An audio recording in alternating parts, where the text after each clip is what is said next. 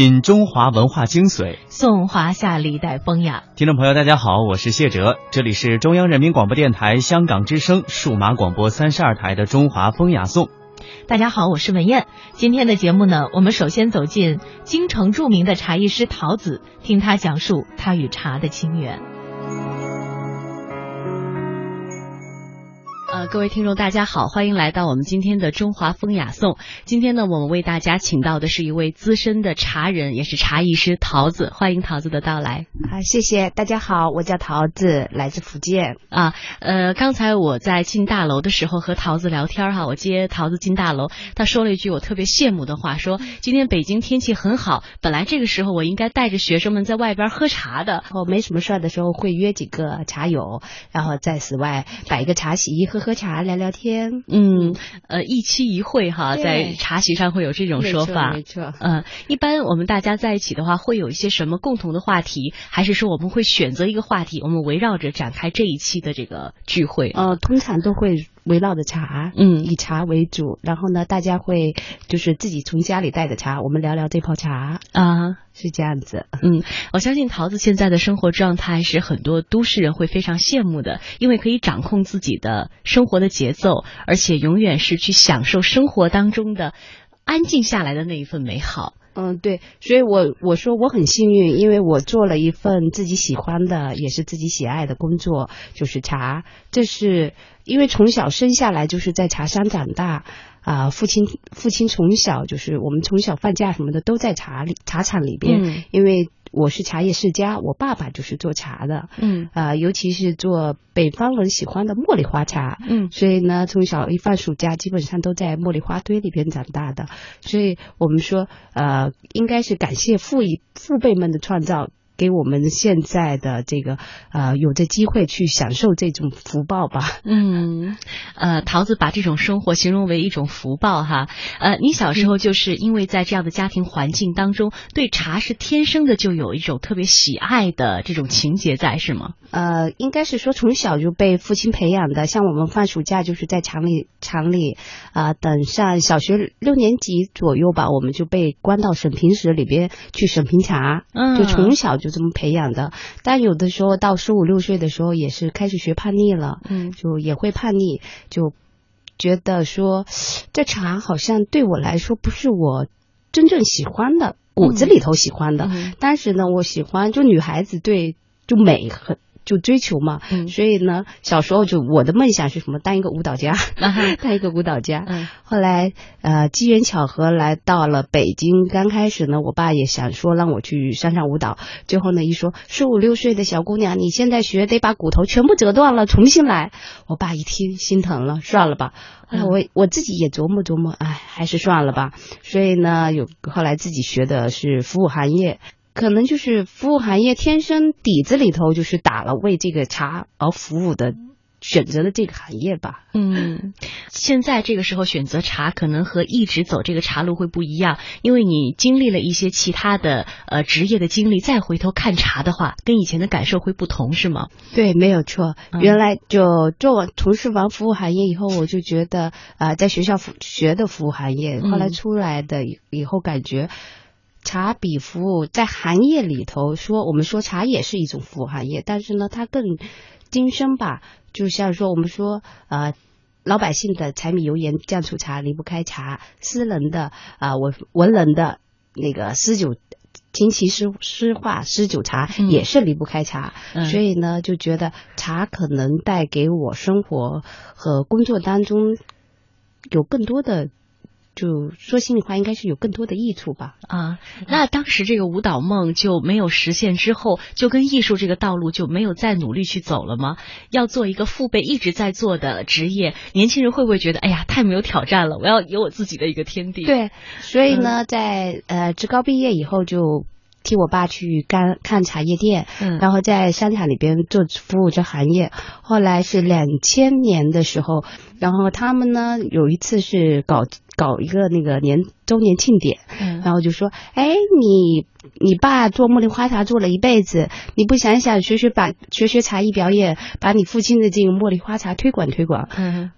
啊，然后呢，我就想想，因为就觉得那个是我本来就梦想就是学舞蹈的。后来呢，看看哦，原来茶艺表演还有这么精深的。嗯。然后看了五福老总呃表演了茶艺表，给我做的茶艺表演以后，就真的就是一头扎进去，痴迷了。嗯。然后后来发现哦，茶原来还可以从另一个角度去诠释。嗯，然后在零二年到零三年，呃，在茶艺馆学习了一年以后，零四年开始了自己就是骨子里头就有追求这个舞蹈梦想的，嗯，然后呢就把这个舞蹈和茶艺相结合了。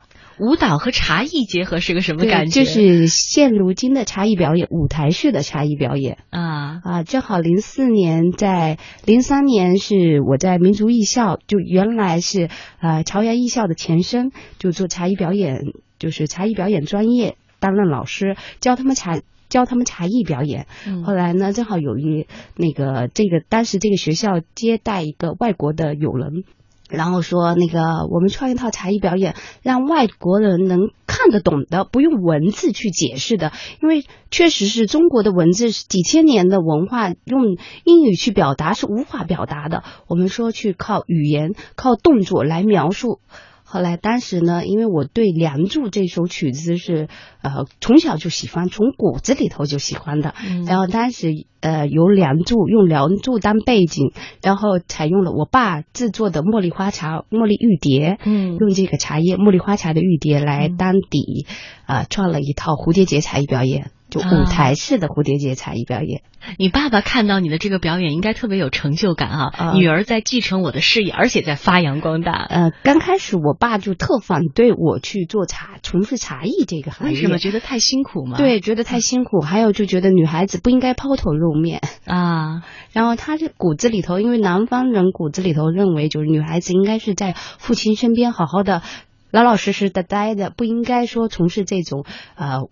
表演性对对对，表演性质的行业就是这样。后来呢，呃，创了蝴蝶结才艺表演以后，他当着我的面不说，但是当着朋友的面都会说，嗯，我闺女什么什么的。嗯，这就算是开始走一条比较正式的和茶结缘的道路了，是吧？对，没错。有了这个茶茶艺表演之后，嗯啊，有了这茶艺表演之后，后来慢慢的就开始，呃，真是骨子里头对茶有一个新的认识，新的新的见解。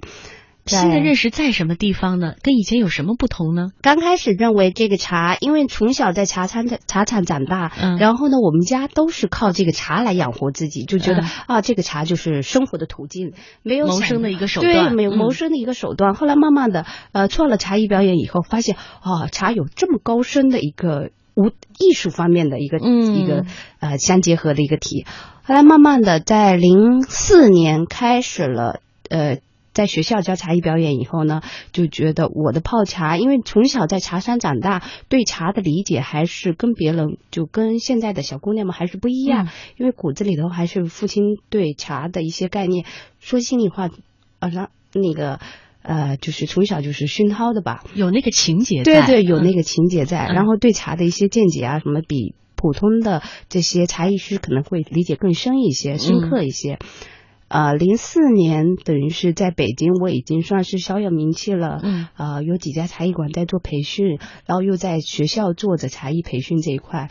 零六年跟老舍茶馆合作了，嗯，这个是个亮点。对，然后跟他们就是他们所有的服务员的茶艺表表表演和茶艺这方面是由我来负责的。嗯，呃，零七年就等于是全国的一些有名的茶艺馆也都是我在做培训的。